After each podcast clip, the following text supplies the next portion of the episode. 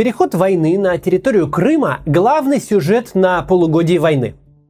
Кто-то может сказать, что в этом нет ничего нового, ведь атаки и взрывы уже были даже на легитимной российской территории. В приграничных с Украиной областях каждый день, не слава богу, постоянно что-то горит и взрывается. Но Крым и атаки на него, ставшие почти ежедневными, это совершенно отдельная тема. Она гораздо важнее, чем может показаться на первый взгляд.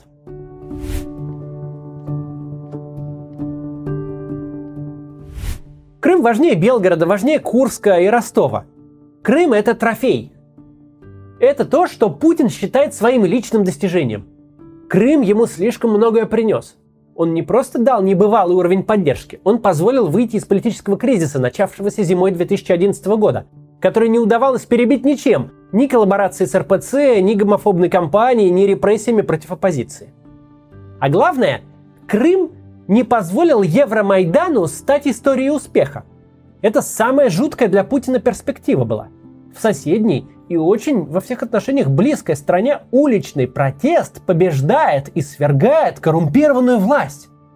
Понятное дело, что за тем вертолетом, на котором Янукович сбегал из Межигорья, тянулся огромный баннер специально для Путина. «Ты следующий!»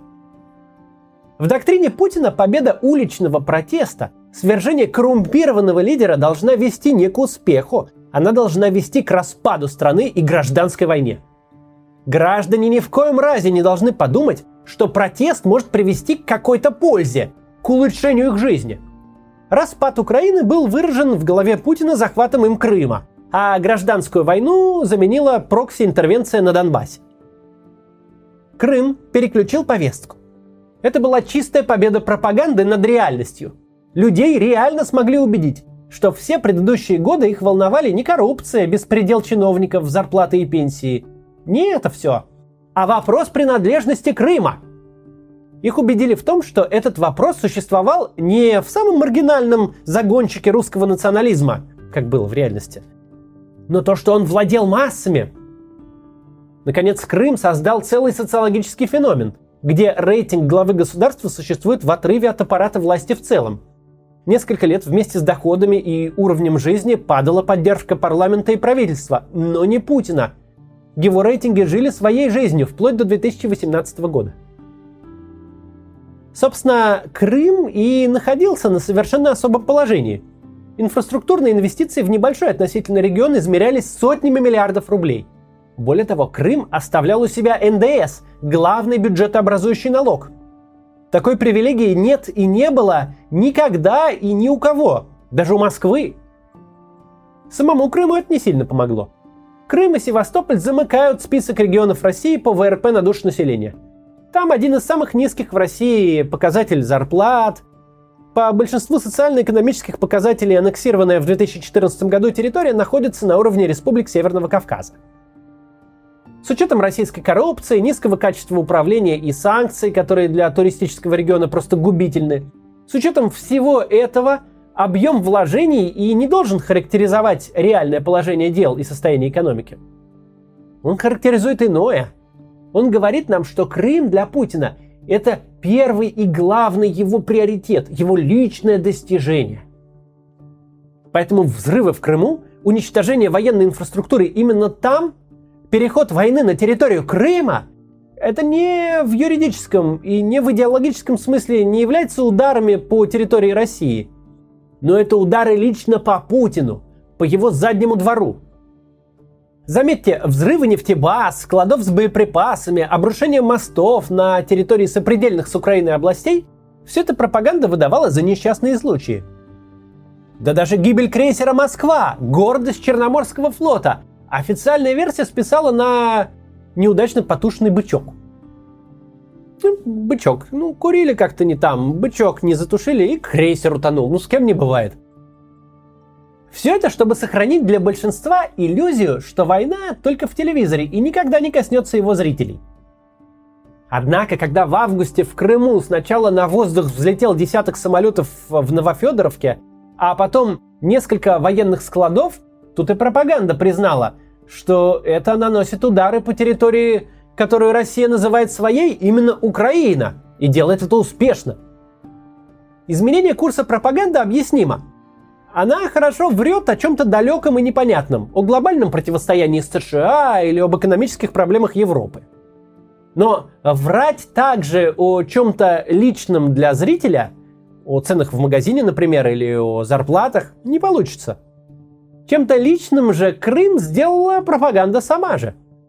Она годами объясняла россиянам, что Крым это главное достижение всей э, вот этой вот э, истории 20-летней существования государства, которым непременно надо обязательно гордиться.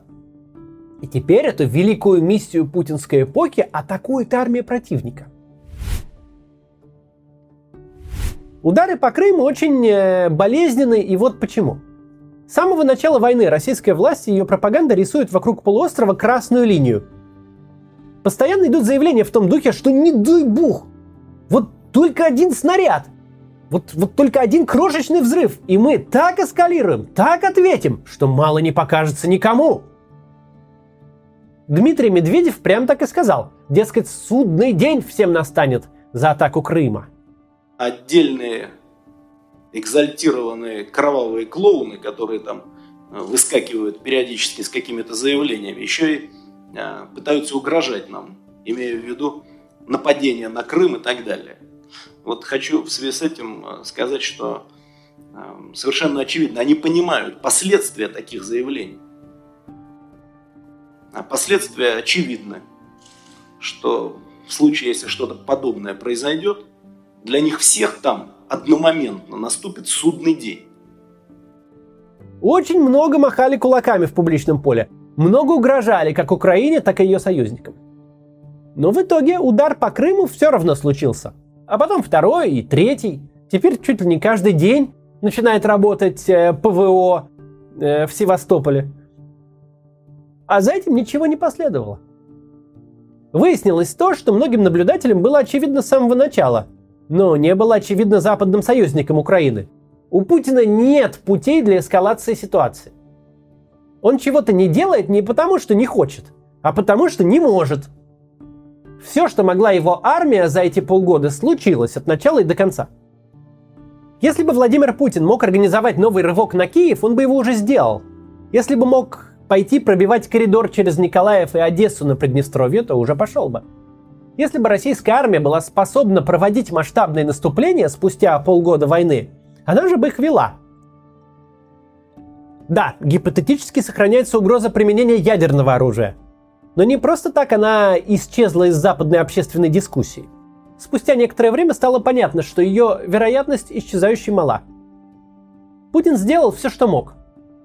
И это плохая для него истина – ведь вся эта война держится на каких-то эфемерных потенциальных угрозах.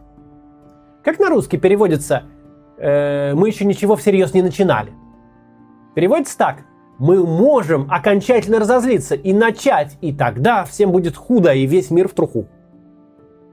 Отсутствие хоть какого-то ответа на атаки по Крыму, не по российской территории, а именно по Крыму, они говорят одно – к угрозам Путина не нужно относиться всерьез – нет у Путина никакой запасной армии. Он не может проводить массовые мобилизации. Все, что было, бросили в бой еще в первые месяцы войны, и к настоящему времени от этого настолько ничего не осталось, что в бой идут 50-летние клиенты микрокредитных организаций со следами профессионального алкоголизма на лицах. Зрители передачи «Дикой природе» знают эту шутку эволюции. Есть ядовитые животные, яркий окрас которых отпугивает врагов. А есть животные более хитро сделанные. Их эволюционная ветвь решила, что не обязательно тратить ресурсы на выработку яда, что достаточно просто выглядеть несъедобными, скопировав окраску ядовитых видов. У этого феномена даже есть название – бейтсовская мимикрия. Путин – пример такой мимикрии в международной политике. Он выглядит как кто-то, кого ни в коем случае нельзя кусать, как воплощенная опасность. У него очень яркая боевая окраска – с ним можно только договориться, идти на компромиссы, унижаться. Но совершенно ясно, что в тот момент, когда тебя публично покусали, покусали больно, и ответом стало лишь отползание обратно в куст, мимикрия работать перестает. Все, даже самые осторожные и нерешительные ребята из демократических правительств начнут понимать, что красные линии ты сам себе придумал, и они имеют значение только для тебя, а для них не очень-то.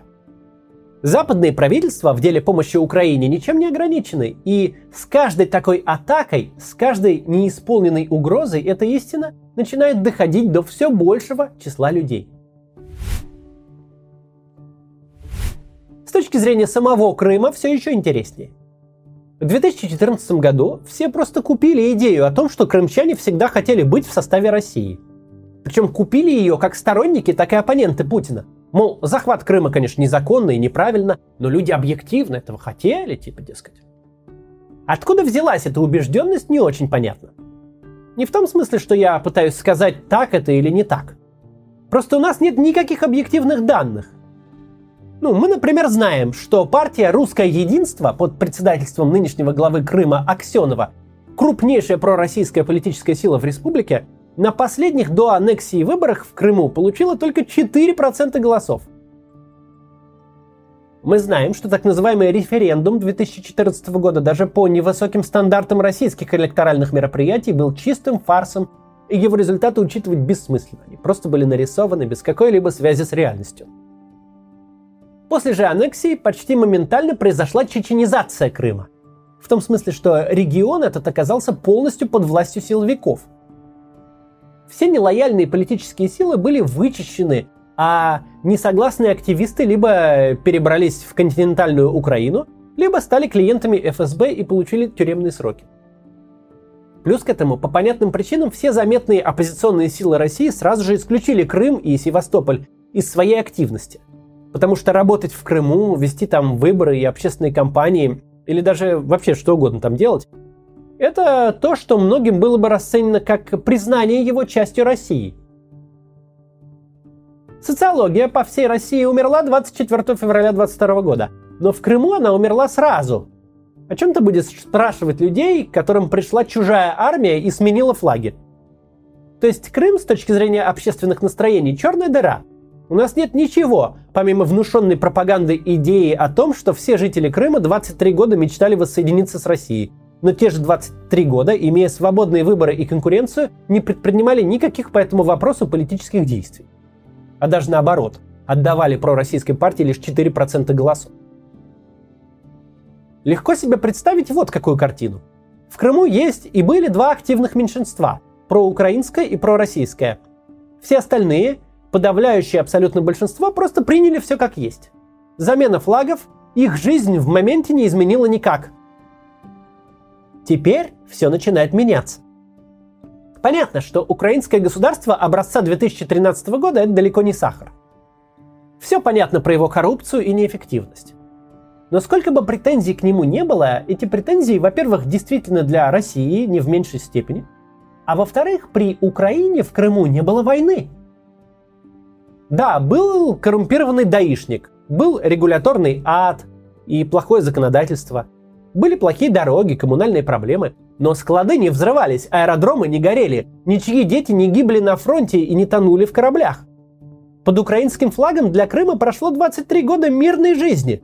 Может, не очень богатой и, может, с какими-то проблемами, но мирной.